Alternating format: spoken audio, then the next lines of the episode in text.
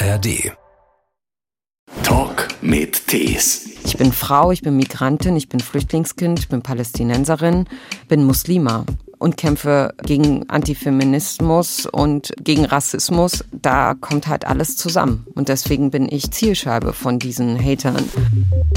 Wir wussten nicht, was passiert, wenn wir dieses Haus betreten, diesen Raum, wo der, die Beamtin saßen und hatten immer ganz große Angst, was am Ende das Resultat sein wird. Und das ist Schikane. Sie wollen, dass ich verschwinde, sie wollen, dass ich leise bin, schweige, mundtot. Wenn ich leise bin, existiere ich nicht mehr. Dann hört mich keiner mehr. Ein Podcast von SWR3. Hallo, mein Name ist Christian Thees. Mein Name ist Sausan Schäbli. Politikerin, Aktivistin, Bloggerin. Sie hatten diverse politische Ämter inne. Einmal ähm, Sprecherin, Stellvertretende im Außenministerium für Frank-Walter Steinmeier, dann im Berliner Senat. Seit jeher, weil Sie es auch am eigenen Leib erfahren haben, setzten Sie sich gegen Diskriminierung und Hass ein und über ja, Ihre Erlebnisse, Ihre Gedanken, wie das auch in Zukunft vielleicht etwas besser sein könnte, haben Sie jetzt auch geschrieben in einem Buch das heißt laut, warum Hate Speech echte Gewalt ist und wir sie stoppen können. Auch wenn laut sein manchmal anstrengend sein kann. Ne? Ja, wahnsinnig anstrengend. Ja. Was war ausschlaggebend dafür, dass Sie in die Politik wollten? Es ist nicht tatsächlich nicht Nein. ein Moment, es ist meine Biografie, meine Kindheit, die mich sehr stark politisiert hat. Ich bin als 13. Kind ich bin als zwölftes Kind von 13 einer palästinensischen Flüchtlingsfamilie geboren in Berlin und mein Vater ist damals hier nach Berlin geflohen, weil er uns Kindern eine Perspektive geben wollte. Elf meiner Geschwister wurden im Flüchtlingslager geboren im Libanon und meine jüngste Schwester und ich dann in Berlin, ähm, kurz nachdem meine Mutter meinem Vater gefolgt ist. Und diese Geschichte und die Tatsache, dass wir in Deutschland 15 Jahre, also war ich staatenlos, und die Tatsache, dass ich gesehen habe, wie meine Eltern ohnmächtig gegenüber einem politischen System waren, wie Beamtinnen sie behandelt haben, aus meiner Sicht absolut würdelos, wie sie diesen Schikanen ausgesetzt waren, das hat mich so stark geprägt und auch politisiert, dass ich mir sehr früh geschworen habe, mhm. das möchte ich für mich nicht. Ich möchte selber entscheiden können. Ich möchte in die Politik gehen oder zumindest eine Stimme haben, die auch gehört wird. Und die Grundvoraussetzungen waren ja nicht gerade ideal. Ne? Also aus, aus dem Milieu, aus dem Sie gekommen sind, die Familie hat große Armut erlebt in Berlin, 15 Jahre lang staatenlos, mit 13 Kindern wo gewohnt? Da muss man auch erstmal eine Unterkunft finden. Ja, meine, äh, meine, also ich bin in einer Zweizimmerwohnung geboren mit allen Geschwistern, die da gelebt haben. Ich, Unvorstellbar eigentlich ja, für die meisten von uns. Ja, man kann sich das nicht vorstellen. Äh, meine Eltern sind aber kurz nach meiner Geburt dann in eine, haben eine größere Wohnung bekommen, weil tatsächlich soziale Organisationen äh, das mitbekommen haben und äh, so viel Druck ausgeübt haben auf die Behörden, dass meine Eltern in eine größere Wohnung ziehen konnten mit ja. all, all, den Kindern. Nein, es war natürlich, ähm, es ist ja bis heute so, jedes fünfte Kind wächst in Deutschland von Armut aus. Deutschland gehört zu den Ländern, wo der Aufstieg der Kinder so abhängig ist vom Akademikergrad der Eltern. Also wenn die Eltern ähm, sozial benachteiligt sind, dann ist es schwierig für die Kinder da rauszukommen. In Deutschland dauert es im Schnitt sechs Generationen, bis ein Kind aus einer Armuts, aus einer armen Familie ein Durchschnittseinkommen erhält. Und das ist, das ist fatal. Und das war damals nicht anders heute so. Ähm, dass ich es geschafft habe, ist ehrlich gesagt ähm, nicht dem System geschuldet. Ja, wir haben kostenlose Bildung, aber das reicht nicht. Wir sehen, wir sehen das ja an den Zahlen, sondern ich habe es geschafft, weil, weil ich ein gesundes Elternhaus hatte, Menschen, die an mich geglaubt haben, wie in der Schule Lehrerin, an der Uni einige Professorinnen und Wegbegleiterinnen, die mir geholfen haben, meinen Weg nach oben zu gehen. Es war auch Glück und ganz, ganz viel Ehrgeiz. Die Biografie ist wirklich das Entscheidende für das, auch was aus Ihnen geworden ist. Sie haben gerade gesprochen von der Art und Weise, wie die Familie behandelt wurde, von Schikanen. Damit wir ein Bild einfach mal davon bekommen. Schikane war zum Beispiel was? Schikane war, wenn wir, wenn mein Vater uns ganz früh aufwecken musste, um zur Ausländerbehörde zu gehen und wir im Regen dastanden. Teilweise war das noch, also weiß nicht, so 4 Uhr, 5 Uhr morgens oder so, ähm, standen wir da Schlange, um ein Schild zu bekommen und dann gehst du rein und wusstest nicht, wird deine Duldung jetzt verlängert oder nicht. Manchmal hat der Beamte die Duldung nur um drei Tage verlängert, je nach Laune. Und manchmal waren es drei Wochen oder auch mehr. Mhm. Also es war tatsächlich, wir wussten nicht, was passiert, wenn wir diese, wenn wir dieses Haus betreten, diesen Raum betreten, wo der, die Beamtin saßen und hatten immer ganz große Angst, was am Ende das Resultat sein wird. Und das ist Schikane. Auch als kleines Kind haben Sie diese Angst gespürt? Kinder kann man manchmal noch außen vor lassen. Man versucht, die eigentliche Dramatik der Situation vor ihnen zu verheimlichen. Kinder passen sich ja sehr, sehr schnell an. Wie war das bei Ihnen damals? Das ist, das ist auch so. Meine Eltern haben versucht, so viel wie möglich so fernzuhalten. Aber du kannst gar nicht so viel fernhalten, wie bei uns einfach da war. Also diese Armut war omnipräsent. Die Schikane des Systems war omnipräsent, weil mein Vater ja auch in der Abschiebehaft war und dann ein Jahr weg war. Also sie haben ihn ja tatsächlich abgeschoben zweimal und das habe ich schon irgendwie mitbekommen. Ich hatte verdrängt, dass er so lange weg war das erste Mal, aber ähm, als ich das Buch dann geschrieben habe und mit äh, der Familie gesprochen habe, hat, hat mir mein Bruder gesagt, er war tatsächlich ein Jahr weg. Mhm. Ich habe meinen Vater auch in der Abschiebehaft besucht. Auch das ist etwas, was sich so tief in mein Gedächtnis eingeprägt hat.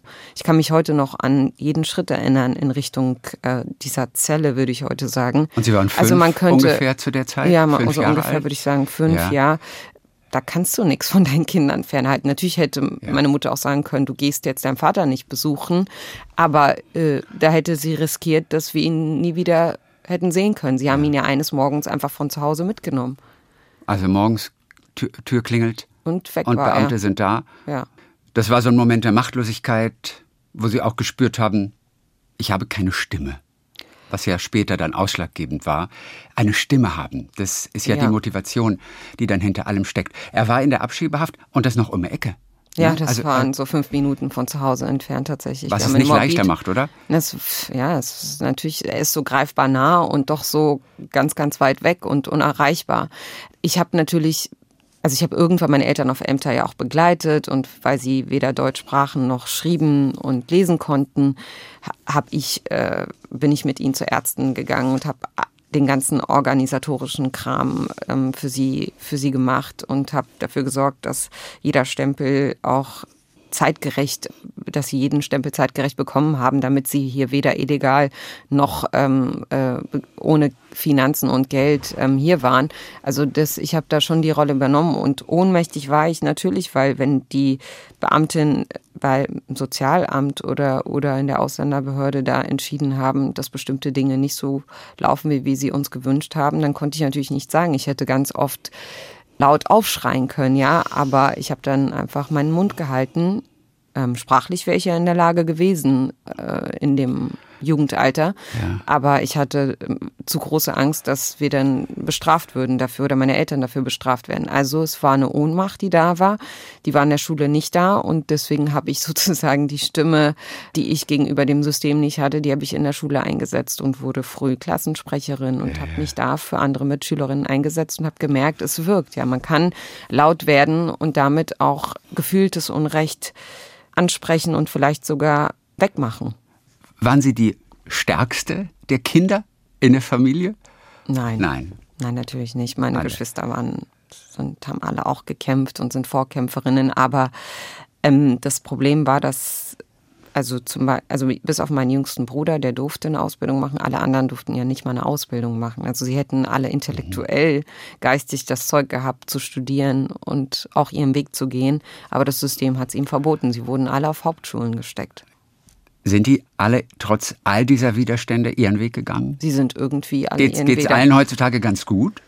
Ich rede da nicht so gerne nee. drüber. Das ist, äh, da möchte auch meine Familie hm. nicht mit reinziehen. Jeder hat so sein, ist so seinen Weg gegangen, aber ja. ähm, das System hat dafür gesorgt, dass bestimmte Dinge für sie einfach nicht möglich waren. Sie haben dann Politikwissenschaft studiert, auch um die eigene Geschichte ein bisschen besser zu verstehen, ne? den Nahen Osten auch. Das war ein Beweggrund. Dann. Ja, tatsächlich. Ich habe mich ja ähm, ganz viele Jahre in meinem Leben überhaupt nicht mit, mit der Innenpolitik beschäftigt. Also so Themen wie Rassismus und, und Diskriminierung gegenüber Migrantinnen. Das, damit wollte ich gar nichts zu tun haben, weil ich wollte mich nicht äh, darauf reduziert sehen. Ich habe ähm, Politikwissenschaften mit Schwerpunkt internationale Beziehungen studiert. Mein Traum war es, in einem unabhängigen Staat Palästina, der Seite an Seite mit Israel lebt, dann Aufbauarbeit zu leisten im Rahmen einer internationalen Organisation, Sprachen, kannte ich. Also ich war außenpolitisch total politisiert. Ich wollte immer äh, die große Welt sehen und bereisen und irgendwie im Rahmen von Konfliktlösungen ähm, eingebunden sein, weil das waren ja auch meine Wurzeln. Ich, ich hatte das Gefühl, ich muss da zurückgehen, ähm, wo meine Eltern ja irgendwie überhaupt gar keinen Zugang mehr hatten. Als Kinder sind sie raus aus Palästina ja. und sind damals nie wieder zurück und das wollte ich für mich irgendwie nicht. In der Außenpolitik sind Sie dann ja auch gelandet und es war auch dann ein toller Weg, muss man sagen, auch wirklich nach oben bis zur stellvertretenden Sprecherin im Außenministerium bei äh, Frank-Walter Steinmeier. Sie waren danach ähm, beim Land Berlin Bevollmächtigte, beim Bund Staatssekretärin auch für bürgerschaftliches Engagement ähm, und auch internationales in der Berliner Staatskanzlei. Also das sind alles wirklich tolle Posten. Zuletzt wäre es schön gewesen, in den Bundestag zu kommen. Sie haben sich beworben und äh, wenn wir da mal so über die Widerstände sprechen, Michael Müller, der ehemalige Chef von Ihnen natürlich als Bürgermeister, wollte auch im Wahlkreis antreten. Man hat von Ihnen erwartet dann, dass Sie Ihre Kandidatur zurückziehen. Wie hat man Ihnen das mitgeteilt damals? Ich finde, auch hier spielte meine Biografie ehrlich gesagt eine Rolle. Ich dachte, in einem Land wie diesem, einem freien Land, gibt es demokratischen Wettstreit. Und ja. wieso soll ich mich dann zurückziehen? Also, das kann man vielleicht in Ländern machen, wo es diese Freiheiten nicht gibt, die es hier gibt. Aber ich ich lebe in diesem freien Land, also habe ich das Recht, auch in meinem Wahlkreis zu kandidieren, unabhängig davon, wer der Gegenkandidat ist. Also habe ich es dann gemacht und habe. Aber das ist auch üblich so, oder? Oder wird immer innerhalb einer Partei, wird immer eine kleine Rangordnung festgelegt und sagt, du darfst, du darfst nicht. Also ist so etwas auch anderen passiert? Ich weiß gar nicht, wie ein Kandidat ermittelt wird. Äh, also na, ich weiß nicht, ob es anderen passiert ist, äh, dass irgendwo eine Staatssekretärin äh, im Wettstreit war mit ihrem Chef. Ich glaube, das hat es so nicht gegeben. Ja. Aber natürlich gibt es in anderen Bundesländern auch Wettstreit um Listenplätze, um Mandate. Und dann sollte eigentlich immer derjenige gewinnen, der diesen Wahlkreis am besten repräsentiert. Aber in der Politik spielen natürlich auch andere Fragen wie Proports ähm, und so weiter ähm, eine Rolle. Aber egal, ich habe es ja gemacht und ich finde es richtig, ich bereue es auch nicht. Es gab ein Mitgliedervotum, das entschieden hat, dass Michael Müller wenn auch knapp, ähm, äh, für den Bundestag kandidieren darf. Und jetzt sitzt er da und ich habe ein Buch geschrieben. Was ist besser? Äh, mein Herz brennt nach wie vor für die Politik Natürlich. und das ist immer noch die große Leidenschaft. Aber Fakt ist, eine Funktion, eine politische Funktion zu haben, bedeutet nicht unbedingt Macht zu haben. Ich glaube, das missverstehen auch ganz viele. Ich weiß, ich fühle mich heute mit dem, was ich habe, zumindest gehört. Und das ja. ist das, was ich immer wollte. Ich wollte, dass mich, dass Leute, auch junge Menschen vor allem sehen, dass trotz der Steine, die ihnen in den Weg gelegt haben, trotz der Ungerechtigkeiten, der Diskriminierung, der rassistischen Erfahrung, die vielleicht viele auch machen, ähm, es einen Weg nach oben geben kann. Und ich hoffe, dass ich da ein bisschen was äh, diesen jungen Leuten auch an die Hand geben kann. Wie hat man Ihnen mitgeteilt, dass Ihre Kandidatur nicht erwünscht wird, dass Sie bitte Platz machen für den Ex-Bürgermeister? Das hat mir überhaupt keiner gesagt. Er hat mit mir gesprochen damals okay. und hat mir gesagt, er wird kandidieren. Okay. Das hat er zwei Tage ähm, sozusagen, glaube ich, vor seiner öffentlichen Ankündigung gemacht. Und dann habe ich, es war ein sehr offenes, sehr nettes Gespräch und dann habe ich gesagt, okay, aber dass er nicht von mir erwarten kann, dass ich dann zurückziehe ja. und dass wir vielleicht einen Weg finden, dass wir beide äh, in den Bundestag kommen. Und wie hat es er darauf ja etliche reagiert? Wahlkreise. Er hat, er hat gesagt, ja, kann ich dir nicht, ähm, ich weiß okay. gar nicht, wie der Wortlaut war, aber meinte, mach. Ja. Ja. Also, so, also er hätte es einfach gehabt, weil er als Bürgermeister steht ganz oben auf der Liste. Der hätte irgendwo kandidieren können. Er wäre in den Bundestag gekommen. Ja, ne? aber das ist jetzt ehrlich gesagt auch so Schnee von gestern. Das ja. ist jetzt so, wie es ist. Ähm, ich finde, ich bin mir treu geblieben, indem ich mich nicht zurückgezogen habe, weil ich sage jungen Frauen auch immer, ähm, dass sie ihren Weg gehen sollen, dass sie kämpfen sollen und wenn ich da ausgewichen wäre sofort, mhm. das wäre, das wäre, glaube ich, irgendwie auch nicht richtig. Das war natürlich im ersten Moment schwierig, ähm, weil auch nicht klar war, wie es denn politisch für mich weitergeht, aber man darf da auch nicht zu lange sich mhm. mit beschäftigen. Das, es, es gibt immer, ich hatte, wissen Sie, ich hatte nie in meinem Leben einen Masterplan. Ich habe im Leben nicht gedacht, dass ich jemals Staatssekretärin würde, auch wenn ich politisch engagiert sein wollte. Auch wenn ich in die SPD eingetreten bin mit ähm, 21, wusste ich ja nicht, dass mein Weg jetzt da nach oben zur Staatssekretärin ähm, führen würde. Nicht, nicht im Traum hätte ich das gedacht. Und auch heute ist es so, dass ich nicht weiß, was die nächsten Monate, Jahre mit sich bringen werden. Und es kam immer etwas Gutes. Und dieses Grundvertrauen habe ich, das habe ich mir erkämpft. Das war nicht immer so, auch aufgrund der Biografie. Aber heute ist das so und das ist auch okay.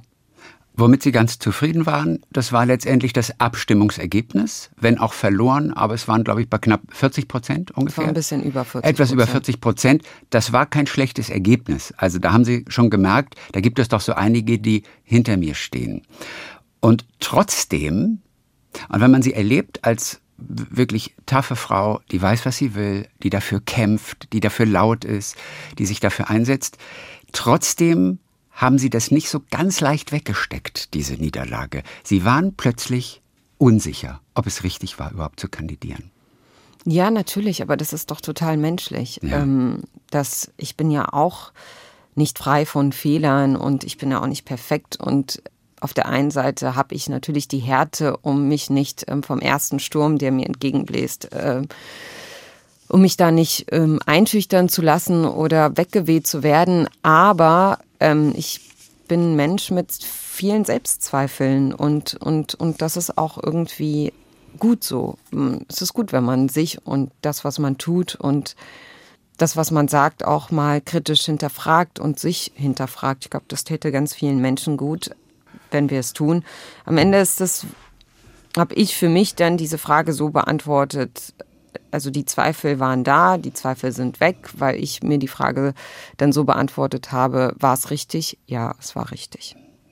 Und trotzdem haben Sie aber darüber geschrieben, dass Sie auch eigentlich mehr oder weniger auch dann etwas überrascht waren, dass es Ihnen unangenehm war. Also an der Entscheidung zu kandidieren, da, da kann man ja gar nicht zweifeln eigentlich. Also das ist ja Ihr demokratisches Recht. Aber Sie, Sie fühlten sich plötzlich viel kleiner als sie, glaube ich, vorher gedacht hatten. Also so hatte ich es verstanden.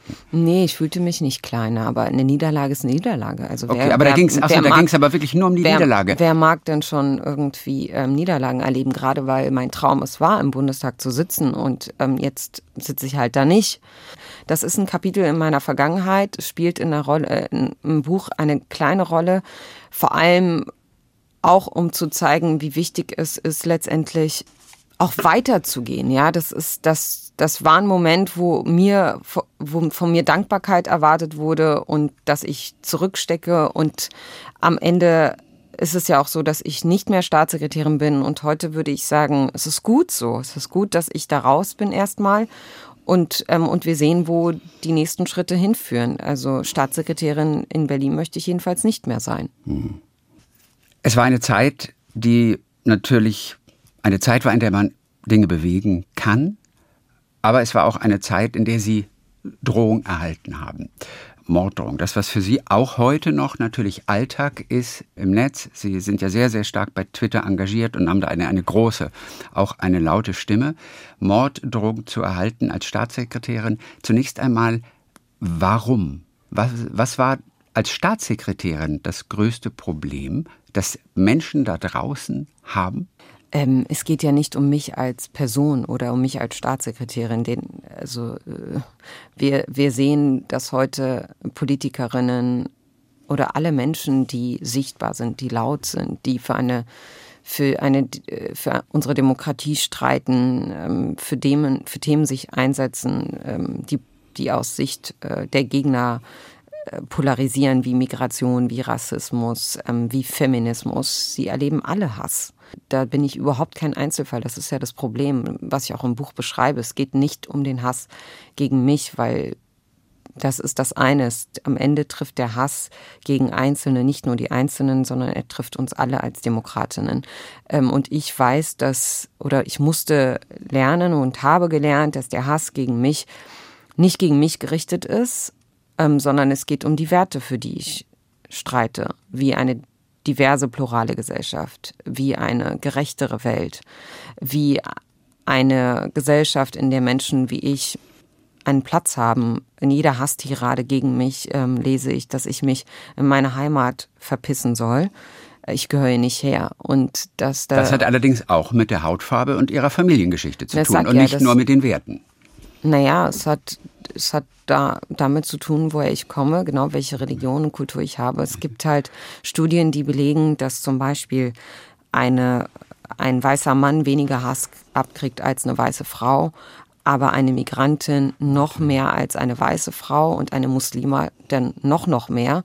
Also der Hass potenziert sich, je nachdem, wie viele zusätzliche Identitäten man mitbringt. Und bei mir kommt halt alles zusammen. Ich bin, ich bin Frau, ich bin Migrantin, ich bin Flüchtlingskind, ich bin Palästinenserin, ähm, bin Muslima und kämpfe ähm, für, für, gegen, Anti, äh, gegen Antifeminismus und ähm, gegen Rassismus. Also äh, für eine gerechte Welt, da kommt halt alles zusammen. Und deswegen bin ich Zielscheibe von diesen Hatern.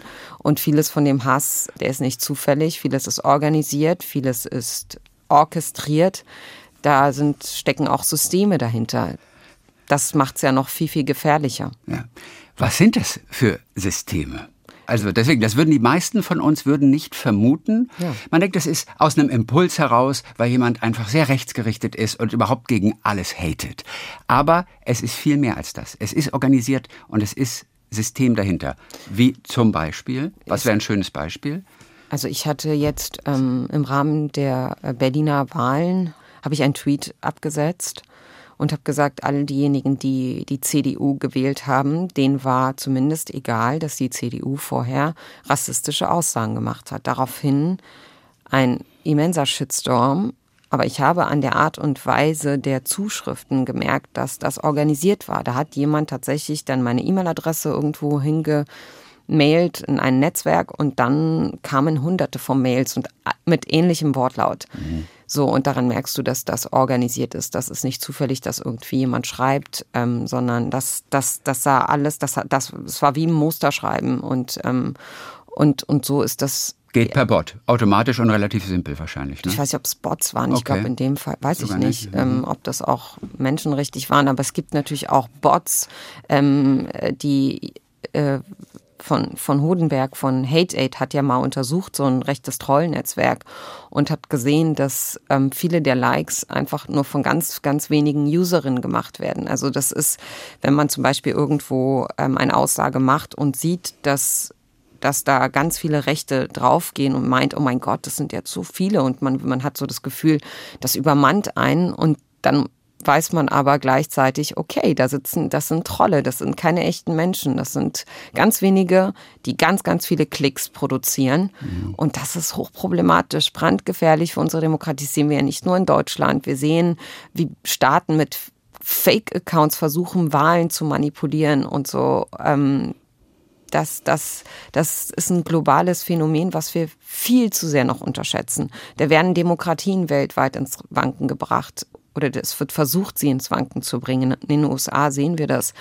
Auf dem Facebook-Account von dem ehemaligen Präsidenten Trump war so viel Hass und Facebook hat das alles stehen lassen. Damit wurden die Menschen aufgehetzt. Ähm, der Sturm aufs Kapital, äh, aufs Kapitol ist äh, so ein Beispiel dafür, wie Menschen auch durch Hass im Netz so angestiftet werden und vieles von dem war ja sind ja keine echten Menschen, sondern Trolle und Netzwerke und äh, das ist halt, das ist wirklich problematisch, dass wir das immer noch wie ein Nischenthema behandeln, so als wenn es uns nichts anginge. Ich erlebe das permanent in Gesprächen mit Leuten. Gestern hatte ich ein Gespräch mit jemandem, der mir dann sagte, nee, er findet schon, es gibt einen Unterschied zwischen echter Gewalt und digitaler Gewalt. Mhm. Obwohl er weiß, dass, dass viele, dass Walter Lübcke getötet wurde, weil dieser Mensch sich im, der Mörder hat sich im Netz radikalisiert. Mhm. Also es gibt ja Fälle, dass das, das Hass im Netz eben nicht im Netz bleibt, sondern dass es auf das reale Leben überschwappt. Viele ja. Kommunalpolitikerinnen in Deutschland wurden in der Vergangenheit physisch angegriffen. Einfach weil es, weil dieser Hass im Netz Leute dazu bringt, am Ende tatsächlich gewalttätig zu werden. Ja. Auch Sie wurden physisch angegriffen schon. Und zwar, ich weiß nicht, gleich zweimal innerhalb von fünf Minuten. Was genau ist Ihnen passiert auf der Straße? Ähm, da hat mich ein Mann ähm, weggeschubst und hat äh, gesagt, ich soll mich aus Deutschland verpissen. Okay. Und, ähm, und ein paar Minuten später, das war nicht Gewalt, sondern da hat mich eine Frau, also angeschrien und gemeint, hauen Sie ab, Frau Schäble, ich soll aufhören, ich soll abhauen. Ich habe den Wortlaut jetzt genau gar nicht mehr im Kopf, mhm. aber es war tatsächlich zwischen den angeschubst werden von einem Mann, der mir sagte, ich soll mich verpissen, und der Frau, die mich anschrie auf dem Fahrrad, waren es nur ein paar Minuten entfernt. Ja, das war in der Tat kein so schöner Tag. Nein und nur ein Bruchteil dessen, was natürlich digital und auch im Netz passiert ist. Sie haben damals auch in der Zeit, als Sie Staatssekretärin waren, haben Sie, glaube ich, 20 Strafanzeigen pro Woche gestellt. Mit welchem Erfolg eigentlich damals? Teilweise, ja, wenn es Hochzeiten war. Ich habe nicht jeden Tag, also ich habe das, das war jetzt so, mhm. wenn, wenn mal wieder ein Shitstorm war, dann habe ich sehr, sehr viele Anzeigen gestellt. Ja, das Problem ist tatsächlich, dass die meisten Anzeigen ins Leere laufen, weil der Täter nicht ermittelbar ist oder weil die Richterin, der Richter der Meinung sind, dass etwas, dass etwas von der Meinungsfreiheit gedeckt wird. Und das ist wirklich auch ein Problem, dass ja. unsere Justiz auch noch nicht, nicht die Justiz, man sollte nicht verallgemeinern, aber etliche Richterinnen und Richter der noch nicht erkannt haben, mhm. welche Dimension ähm, digitale Gewalt hat und dass es wichtig ist, da klarzumachen, dass nicht dass nicht Beleidigungen nicht von der Meinungsfreiheit gedeckt sein können. Und nicht diese Art der Beleidigung, die ich halt erlebe und die ich dann zur Anzeige ja. gebracht habe. Und da gibt es ein relativ aktuelles Beispiel. Da sind Sie auch jetzt gerade noch geladen. Das ist die Beleidigung, du dämliches Stück Vakuum, was war das Vakuum? Irgendwas? Ich möchte es nicht reproduzieren, okay. ja. Ein dämliches Stück Hirnvakuum war das, glaube ich. Das war auf jeden Fall, wurde verhandelt vor dem Landgericht in Heilbronn und die Richterin in dem Fall hat entschieden, das gilt noch als Meinungsfreiheit. Es ist keine Beleidigung. Die meisten von uns werden jetzt erstmal denken, entschuldige, wie soll eine Beleidigung noch aussehen? Und trotzdem können Sie sich auch nur kurz in den Kopf dieser Richterin hineinversetzen und auch nur zu 10 Prozent nachvollziehen, warum sie das noch als Meinungsfreiheit durchgehen lässt. Nein, es gibt ja inzwischen auch einen Präzedenzfall wie den von Renate Künast, wo das Bundesverfassungsgericht ja entschieden hat, dass auch jemand, der in der Öffentlichkeit steht, nicht mit jeder Beleidigung ähm, leben muss. Nein, ich kann das überhaupt nicht nachvollziehen. Das ist so wie, als wenn sie in einer anderen Welt lebt. Und deswegen werden wir auch in Berufung gehen und ich hoffe, dass okay. und am Ende, bis zur letzten Instanz und ich hoffe, dass wir am Ende auch gewinnen. Die Leute, die diese Beleidigungen machen, haben ja dann das Gefühl, dass egal was sie sagen, sie werden vom Staat geschützt. Und mhm. auch das ist gefährlich, finde ich, für unsere, unser Zusammenleben und für unsere Demokratie. Viele, die uns jetzt hören, werden sich auch erschrecken, weil sie das vielleicht nicht so direkt mitbekommen haben, was alles gesagt wird, dass Morddrohungen ausgestoßen werden. Morddrohungen ist wahrscheinlich erstmal das Schlimmste, was einem passieren kann. Inwiefern gehen Sie vielleicht jetzt Jahre später etwas anders damit um als ganz am Anfang? Ja, also ich. Ähm, Und sind die so, ernst zu nehmen? Ja. Nach Walter Lücke sehen wir natürlich, dass die ernst natürlich zu nehmen sind. Natürlich sollten, sollten wir sie ernst nehmen. Und nichts von dem lässt mich auch kalt. Nur habe ich gelernt, damit zu leben und vor allem lasse ich nicht zu, dass, äh, dass die mich unterkriegen, also dass sie dafür sorgen, dass ich schweige. Weil das ist ja das, was diese Leute wollen. Sie wollen, dass ich verschwinde, sie wollen, dass ich leise bin, schweige, mundtot, mich mundtot machen. Und diese Genugtuung gebe ich den Hatern und dem System dahinter nicht. Führt aber auch dazu, dass sie ab und zu von der Polizei begleitet werden bei gewissen Terminen.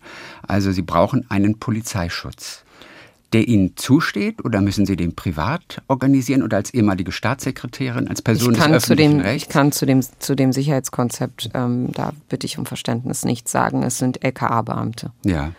Und das hat nichts mit meiner Funktion als Staatssekretärin zu tun. Mhm, okay, aber mit, aber mit der Funktion, ja aber als Person des öffentlichen Lebens, dann? Das, ich, das entscheidet das LKA, wen sie mhm. ähm, aufgrund welcher Gefahrenanalyse ja, ja begleitet ja. oder nicht. Dazu kann ich nichts sagen. Okay. Sie haben Familie, Sie haben einen Sohn zum Beispiel. Wie gut können Sie dem die Angst nehmen, die er natürlich ab und zu um die Mutter hat, weil der sieht, was da passiert, wenn sie mal wieder was twittert und ein Shitstorm kommt. Der kriegt ja auch viel mit.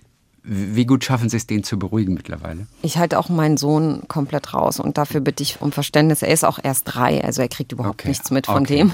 Okay. Ähm, aber ich versuche, ähm, meine Familie, meine unmittelbare Familie da komplett rauszuhalten, soweit es geht. Okay. Also die haben sich noch nicht geäußert. Ich weiß nur, dass Sie an anderer Stelle dazu was gesagt haben. Deswegen frage ich nur. Also ich wollte nee, jetzt keine Privatsphäre. Nee, nee, aber er ist ja, aber er ist ja drei. Also ja, was sollte, Sie okay. Ihre Frage, okay. was er dazu gibt, sagt, es, er okay. kann noch nichts dazu sagen. Nein, nein, aber gibt es Familie, die Eltern ja, natürlich. oder der, der Partner? Das ist halt also was anderes. Ne? Ja. Dass, dass meine Familie das, also dass, dass die das, dass sie das, äh, dass es sie beunruhigt, ja, ist, ist doch klar. Also welche Familie findet das toll, dass ähm, ein, einer ihrer, äh, ihres, einer ihrer Familienmitglieder dieses Leben hat ähm, und sie würden sich natürlich was anderes für mich wünschen. Gleichzeitig wissen sie, dass ich damit irgendwie schon meinen Weg gehe und uns irgendwie auch für mich richtig ist. Also sie mischen sich dann auch nicht so nein, nein. weit ein. Das ist, das ist mein Leben. Ich versuche sie wirklich so weit wie möglich aus der Öffentlichkeit zu halten. Dass mein Sohn existiert, das weiß man, aber das war es dann auch schon. Und ja. ähm, mein Mann, dass, dass der beunruhigt ist, ja klar, auch das habe ich schon mehrfach gesagt, aber sonst rede ich da eigentlich okay. ähm, wenig, vor allem im Kontext von Sicherheit. Das ist, bringt ja auch nichts, weil die Hater dann ja noch mehr raufspringen ja, dann twitter doch ein kleines bisschen weniger. Das ist so der klassische Satz, den, glaube ich, jeder, der in ihrer Situation ist, als erstes immer hört. Den haben Sie natürlich auch schon ganz oft gehört. Aber die Antwort ist dann einfach nein. Dann bekommen die ja, was die wollen. Ja, der erste Satz ist meistens, oh, das tut mir aber leid und auch, wie erträgst du das bloß alles? Ja, aber meinst du nicht, das macht Sinn, dass du dich zurückziehst und, und dass du weniger machst und Twitter doch mal weniger? Das haben auch schon etliche gesagt. Ja, ja, aber das ist ja überhaupt nicht die Alternative. Das kann sie auch gar nicht sein, weil ähm, die Zahlen zur Nutzung von sozialen Medien zeigen, dass das Internet da bleiben wird, ob wir es wollen oder nicht. Und soziale Medien werden nicht verschwinden. Sie, die Demokratie wird in den sozialen Medien und im Internet mitverhandelt. Bereits heute tauscht sich mehr als die Hälfte der Menschheit im Schnitt zweieinhalb Stunden in den sozialen Netzwerken aus. Mehr als die Hälfte der Menschheit zweieinhalb Stunden am Tag im Schnitt. Wenn nicht sogar mehr, Tendenz steigend. In Deutschland sind 87 Prozent der Deutschen irgendwie in den in sozialen Netzwerken ähm, unterwegs und tauschen sich damit aus. 92 Prozent haben ein Smartphone und irgendeine App, in der sie ähm, miteinander ähm, kommunizieren. Also dann zu sagen, dass, dass das irgendwie verschwinden wird, wenn wir aufhören, laut zu sein, ist so absurd. Wir würden den Hatern genau dieses Kapital ja auch überlassen, weil soziale Medien, soziale Netzwerke sind auch ein Kapital. Wir sehen in vielen Staaten, in denen es keine Meinungsfreiheit gibt, wie existenziell soziale Medien sind. Jetzt bei den Demonstrationen im Iran, da sind sie davon abhängig, dass, es sozial, dass sie soziale Medien nutzen können, um uns zu zeigen, wie sie kämpfen, ähm, um das Regime zu stürzen. Und sie riskieren beim Videodrehen ja ihr Leben und hoffen, dass diese Videos viral gehen in den sozialen Netzwerken.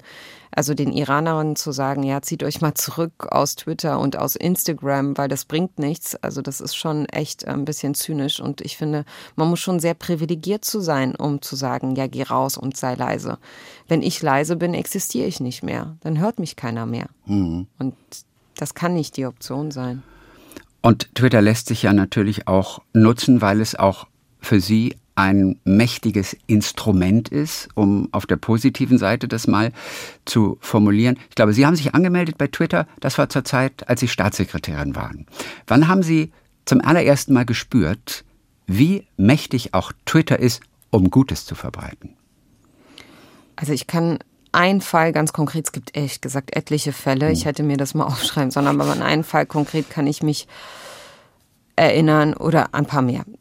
Es sollte eine Familie abgeschoben werden aus einem bestimmten Bundesland, NRW. Mhm. Und ich habe mich damals geäußert auf Twitter und habe den damaligen, ich weiß gar nicht, Henrik Wüst war das, der war, der war da, ich weiß gar nicht, welche Funktion er hatte. Ich glaube, er war für Integration zuständig. Mhm und habe ihn direkt getaggt und kurze Zeit später hat er darauf reagiert und hat gesagt, er guckt sich den Fall an.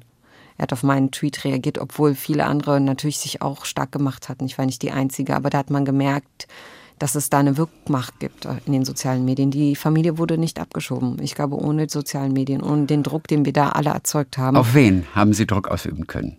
Auf die Politik. Ja, auf, auf die Regier Landesregierung. Auf die Landesregierung, ja. ja. auf die Landesregierung. Indem man, sie, indem man sie reinnimmt, einfach mit in den Tweet, at Landesregierung? Ja, ich habe den, ähm, den Politiker und die Regierung mitgetaggt und sie direkt sogar angesprochen. Ja. Lieber Henrik Wüst. Kann man davon ausgehen, dass die das dann auch wirklich lesen? Nee, ich habe ja gesagt, er hat reagiert. Ja, hat direkt darauf aber kann man davon ausgehen, dass die reagieren? In dem Fall hat er reagiert, aber kann hm. man davon ausgehen? Aber inzwischen gibt es wirklich etliche Fälle, auch von Familien, die abgeschoben werden sollen, wo Druck in den Medien dazu geführt hat, dass die Politik entschieden hat, dass die Familien zum Beispiel nicht abgeschoben werden. Ich habe über einen sexistischen Vorfall in den sozialen Medien kommuniziert wo zum Beispiel ein Journalist mich übel sexistisch beleidigt hat im, äh, im Magazin von Tischi, Tischis Einblick, ist ein rechtspopulistisches Blatt. Und der Journalist hat mich wirklich heftig beleidigt, sexistisch. Und ich weiß, ich Sie wollen jetzt nicht sagen, was er gesagt nee, hat, aber es hat eine andere Wucht natürlich, es wenn hat, man diese Worte hört. Nee, möchte es, ich nicht. Ja. Es, war, es war jedenfalls wirklich heftig äh, und es war sexistisch. Und da hat sich ähm, Dorothee Bär, die ja ähm, in der CSU ist, und Tischi war damals Vorsitzender der Ludwig-Erhard-Stiftung, der CSU-nahen Stiftung. Und sie hat ihre Mitgliedschaft zurückgezogen aus der Ludwig-Erhard-Stiftung, gesagt, sie möchte das jetzt bitte geklärt haben. Es haben etliche andere Politiker wie Jens Spahn haben auch ihre Mit äh, Mitgliedschaft zurückgezogen. Ich habe gegen diesen sexistischen Bericht geklagt und habe ein Schmerzensgeld in Höhe von 10.000 Euro bekommen. Mhm. Tischi hat seinen Posten verloren, war nicht mehr Vorsitzender der Stiftung. Also ich habe damit etwas ausgelöst und das war meine Reaktion auf, ich hätte das natürlich auf mich sitzen lassen können, diesen sexistischen Kommentar in dem Blatt, aber ich habe getwittert und daraufhin ist eine Lawine losgegangen in den sozialen Medien auf Twitter. Tischi mhm. musste zahlen. Und ich habe, es gibt einen weiteren Fall, da hat mich ein Abgeordneter der ÖVP in Österreich auch sexistisch beleidigt, gesagt, ich umschreibe nur, ich hätte den Job ja nur bekommen, weil ich Männern irgendwelche Gefälligkeiten äh, gegeben habe. Und da habe ich mich auch beschwert, habe darüber geschrieben, der wurde aus der Fraktion ausgeschlossen. Mhm. Also es gibt schon etliche Fälle, wo ich auch erfolgreich bin, weil ich meine Stimme erhoben habe. Mhm. Ansonsten ist es auch so, dass ich schon die ein oder andere Diskussion in Deutschland ins Laufen gebracht habe oder angestoßen habe oder größer gemacht habe, einfach dadurch, dass ich mich geäußert habe. Und das ist eine, ein Kapital und mhm. ähm, dieses Kapital gebe ich nicht weg, weil Hater meinen, dass sie gegen mich haten müssen und das ja, Rückzug ist in dem Fall keine Option. Der Staat, die Demokratie ist digital immer ein bisschen hinterher gewesen, immer ein bisschen zu spät aufgesprungen. Aber dennoch müssen wir, glaube ich, sagen, Strafen gegen Hass im Netz sind schärfer geworden, oder? Also da hat sich schon was getan. Auf jeden Fall. Wir haben das Netzwerkdurchsetzungsgesetz, ähm, das vor allem die Plattform, die sozialen Plattformen regulieren soll, mhm. weil die müssen alle die halbe Jahr müssen die Bericht erstatten über Beispiel. den Hass, der bei ihnen stattfindet. Tun sie das auch? Na eben, nicht so konsequent, wie sie es tun müssten. Und vor allem gibt es ja auch Bußgelder, die der Staat verhängen kann. Bisher wurde, glaube ich, kein einziges Bußgeld gezahlt. Und da sind wir nicht konsequent genug. Also eigentlich sollten die sozialen Plattformen nach dem Netzwerkdurchsetzungsgesetz Hass löschen, die Meldeverfahren einfacher machen, transparenter sein, ähm, Berichte vorlegen ihre Moderation transparenter gestalten und vieles mehr. Aber wir sind da nicht so gut auch in der Durchsetzung, was natürlich auch mit, äh, mit den Ressourcen in der Justiz zu tun hat. Ja. Unsere, unsere Justiz ist äh, einfach nicht, kommt gar nicht hinterher. Die arbeiten am Anschlag, vermutlich? Viele arbeiten am Anschlag und die anderen sind nicht sensibel. Das heißt, weil man sie nicht fortgebildet sind. Ja. Wir bräuchten Fortbildung, wir bräuchten mehr Kräfte, wir bräuchten Fortbildung. Es gibt ja inzwischen Schwerpunktstaatsanwaltschaften für digitale Gewalt. Es gibt Rheinland-Pfalz ist da wahnsinnig gut. Ähm, die haben sogar in der Polizei einen Schwerpunkt im Kommissariat für digitale Gewalt. Da gibt es inzwischen viel. Auch das Gesetz, das äh, nach dem Mord an Walter Lübcke zum Kampf gegen Hasskriminalität und Rechtsextremismus, wo Kommunalpolitikerinnen jetzt auch geschützt werden, mehr weil die ja auch Zielscheibe sind. Immer, immer mehr ziehen sich zurück und immer mehr sagen, ich tue mir das in der Kommune nicht an, weil sie den Hass eben nicht ertragen. Und das ist so die Stütze der Demokratie, wenn der, wenn in der Kommune das politische, die politische Basis wegfällt, dann bricht alles halt zusammen und das Gesetz sollte soll dazu dienen, Kommunalpolitikerinnen künftig besser zu schützen. Durch, auch, also durch Polizei oder durch härtere äh, Strafen? Die, die, oder? die sind, ähm, sie sind einfach jetzt genannt, dass ähm, Hass gegen sie auch strafbar ist okay. und dass sie zum Beispiel im Melderegister, dass es leichter ist, den Namen aus dem Melderegister zu streichen, dass sie nicht mehr diesen lange Prozesse gehen müssen und irgend mhm. ganz viele Erklärungen machen müssen und etliches mehr. Über die Wirkung von Twitter haben wir gerade gesprochen. Wie hat sich denn Ihre Art und Weise, also Tweets zu schreiben, Tweets zu formulieren, gewandelt über diese letzten Jahre?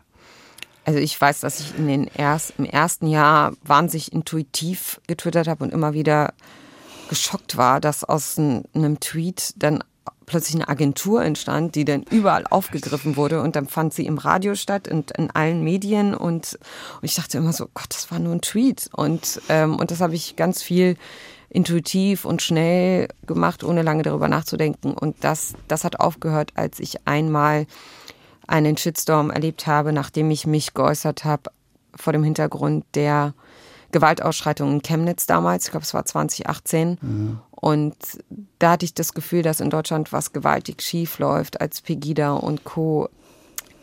aus meiner Sicht quasi die Stadt in Flammen versetzt haben, jetzt nur ähm, mhm. bildlich, ja? ja, und und nichts passiert war.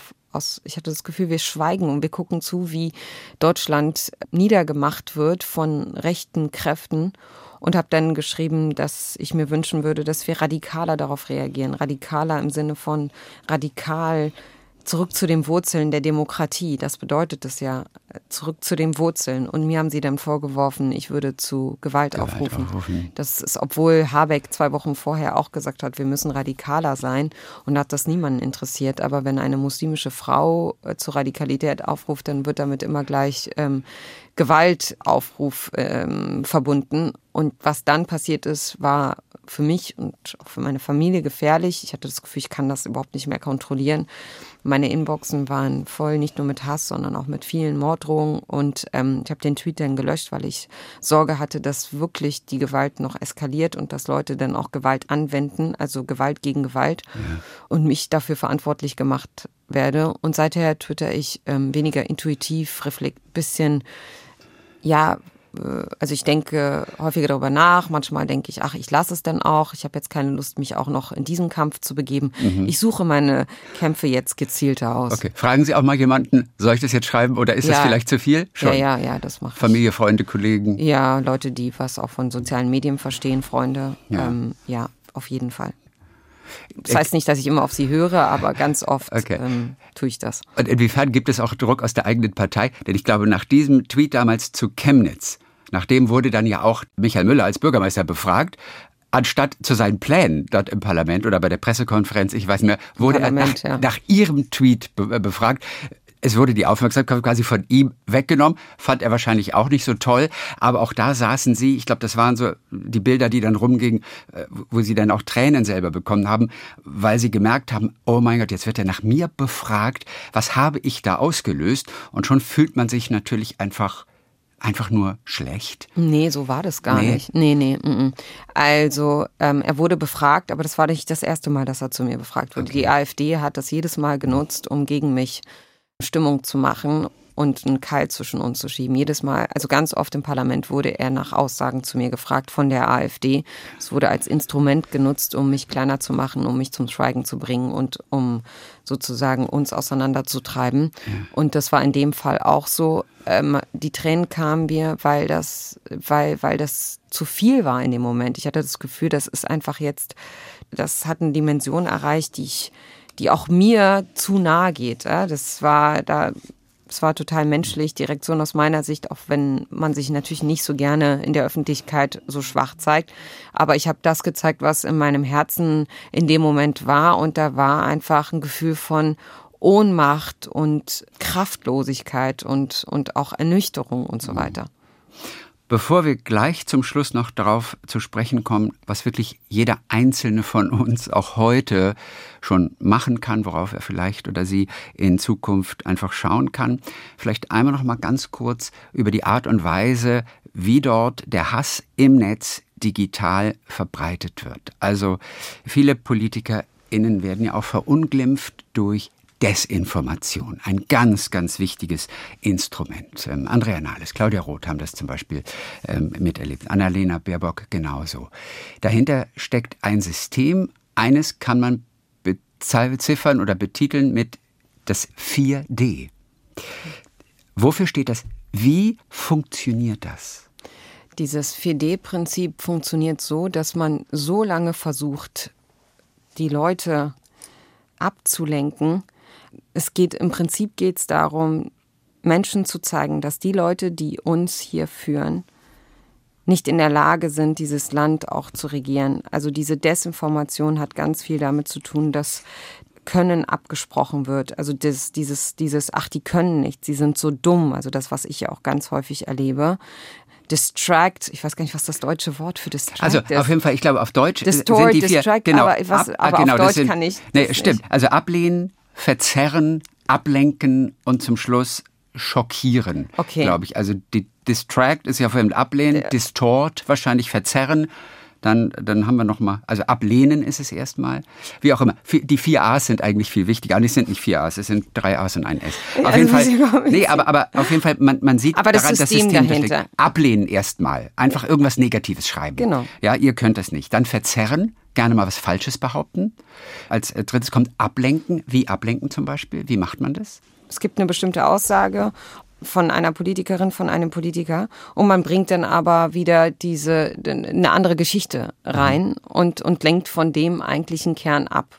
Und am Ende ist das so wie sie, also die die ähm, die beschreiben das wie so ein Teflon-Prinzip letztendlich. Das klebt an einen dieses Image der der ja. Politikerin, des Politikers, der unqualifiziert ist, der nichts kann, der was auch immer, also bei, überschätzt, bei, bei ist, überschätzt ja. ist und, und vieles mehr. Wir erleben das ja bei ganz, ganz vielen Politikern. Bei mir ist es auch so, ähm, da wird auch ständig gesagt, ich sei dumm und kann nichts und lebe auf Kosten des Steuerzahlers und dann bringen sie irgendwelche Geschichten aus der damaligen Bundespressekonferenz.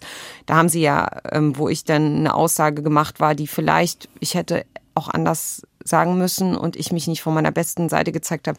Aber das bringen sie dann die ganze Zeit und kontextualisieren das so, dass es am Ende Fake News sind. Also es gibt auch ganz, ganz viel Fake News über mich, ganz, ganz viel, wo ich, wo Leute sich dann auch normale Menschen sich darauf beziehen und sagen, ja, sie haben doch das und das gemacht. Jetzt zum Beispiel eine Aussage, wo ich gesagt haben soll, Irgendwann werden aus Deutschland die Deutschen verschwinden. Und das läuft in den rechten Netzwerken. Ich habe gesagt, in manchen Städten werden Migrantinnen irgendwann mehr sein als die Deutschen ohne Migrationsbiografie und ohne Einwanderungsgeschichte. Das mhm. zeigen die Zahlen heute schon. Es ist, heute ist es schon so, dass in bestimmten Städten Kinder mit Migrationshintergrund, also dass jedes, jeder, jedes zweite Kind hat einen Migrationshintergrund in Städten wie Frankfurt. Mhm. Und in manchen Städten wird das, wird das irgendwann mehr. Ja. Und das habe ich nur beschrieben und daraus den, den Appell gemacht, dass wir schauen sollten, wie wir alle miteinander besser leben. Und daraus haben Hater dann so ein, so ein Bild von mir produziert, also Netzwerke, ein Bild von mir produziert, wo ich gesagt haben soll, irgendwann werden die Deutschen verschwinden. Okay, als Meme sozusagen. Und als Meme, mhm. genau, und sie werden verschwinden und das ist auch gut so. Und das läuft und das kriege ich jetzt ähm, in meiner Inbox die ganze Zeit rein mit dem, ich soll mich verpissen, es ist nicht mein Land und, und vieles mehr an Hass, ja. Aber aufgrund von Desinformation werden Leute dann da angestachelt. Und Stufe 4, so schockieren ist schockieren. was? Also zum Beispiel, was, womit schockiert man? Naja, eben mit diesen Geschichten, wenn man, wenn man, wenn, wenn Leute sehen, dass da jemand, der Politik macht, auf einmal ähm, sagt, dass Leute, Deutsche aus, aus diesem Land verschwinden okay. sollen, dann ist das natürlich das ein Schockmoment, ja. Das ist Stufe 4 so, schon. Mhm. Das ist die Stufe 4, ja. ja.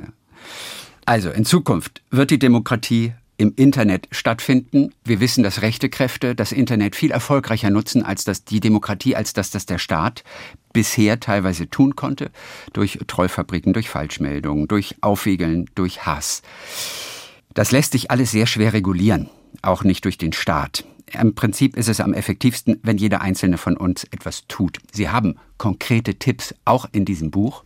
Am Ende gehen wir doch einfach mal so die wichtigsten durch. Auch so ein paar Dinge, an die vielleicht die meisten gar nicht zunächst mal denken. Also was kann jeder einzelne von uns tun? Als erstes natürlich erstmal sich selber ein Konto eröffnen zu Twitter gehen oder ein, oder ein soziales Instagram Netzwerk oder, oder, Instagram suchen. Mhm. ganz viele. Gut, wie, wie weiter? Auf was achten dann?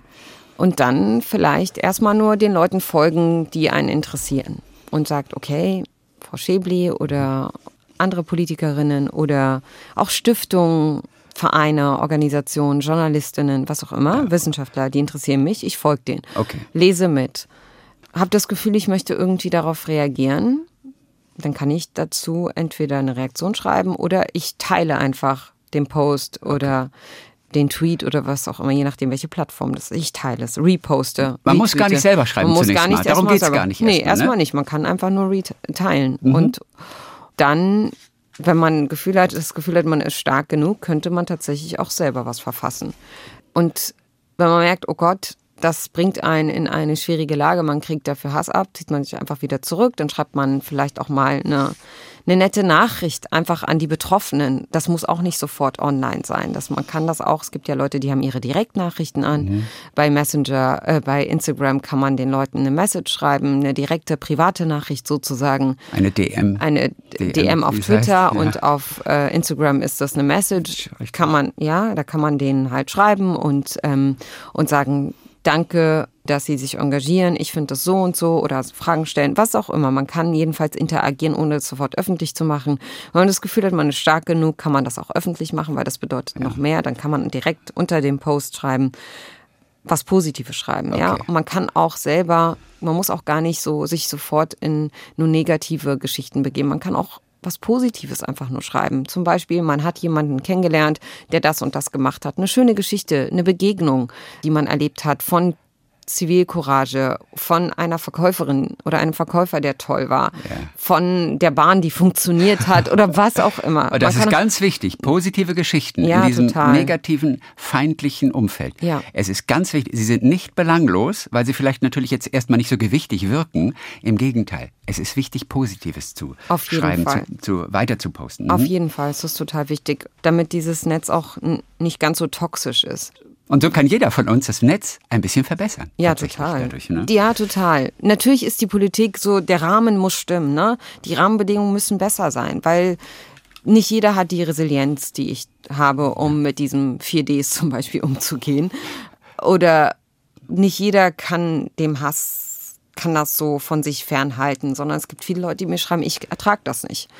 Ist ja auch okay. Dann schreib aber wenigstens ein paar gute Nachrichten und dann hast du vielleicht erstmal, musst nicht sofort in, in jeden Kampf dich begeben. Aber es gibt ja auch Organisationen, Hate Aid zum Beispiel unterstützt mich, ähm, um juristisch dagegen vorzugehen.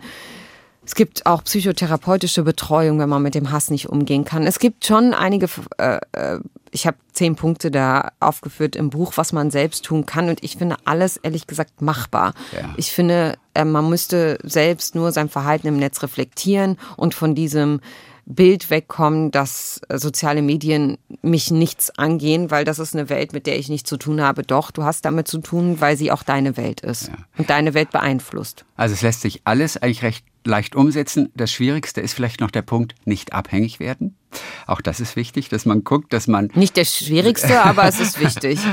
Jawohl. Und gegebenenfalls auch mal eine Auszeit nehmen. Ja. Das Detox-Phasen nenne ja, ich das. Detox-Phasen gehören dazu. Wann haben Sie Ihre letzte Detox-Phase gehabt? Immer wenn ich ähm, im Urlaub bin, Okay, das ist schon. dann lege ich das äh, beiseite und, und versuche mich davon nicht, ähm, nicht meinen Tagesablauf stören zu lassen. Und als letzte Konsequenz natürlich, wenn man sich stark genug fühlt, Hass im Netz anzeigen.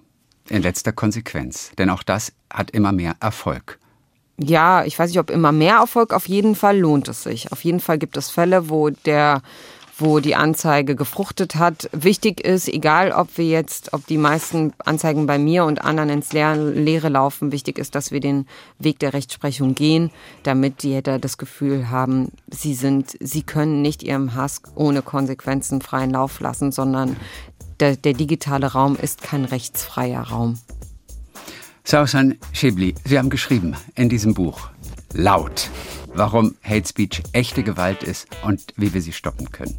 Dann weiterhin viel Erfolg, toi toi toi bei der Arbeit und auch den Ämtern, die jetzt kommen noch in der Zukunft. Dann Dankeschön erstmal für heute. Danke Ihnen fürs Gespräch. SWR 3 Talk mit Tees.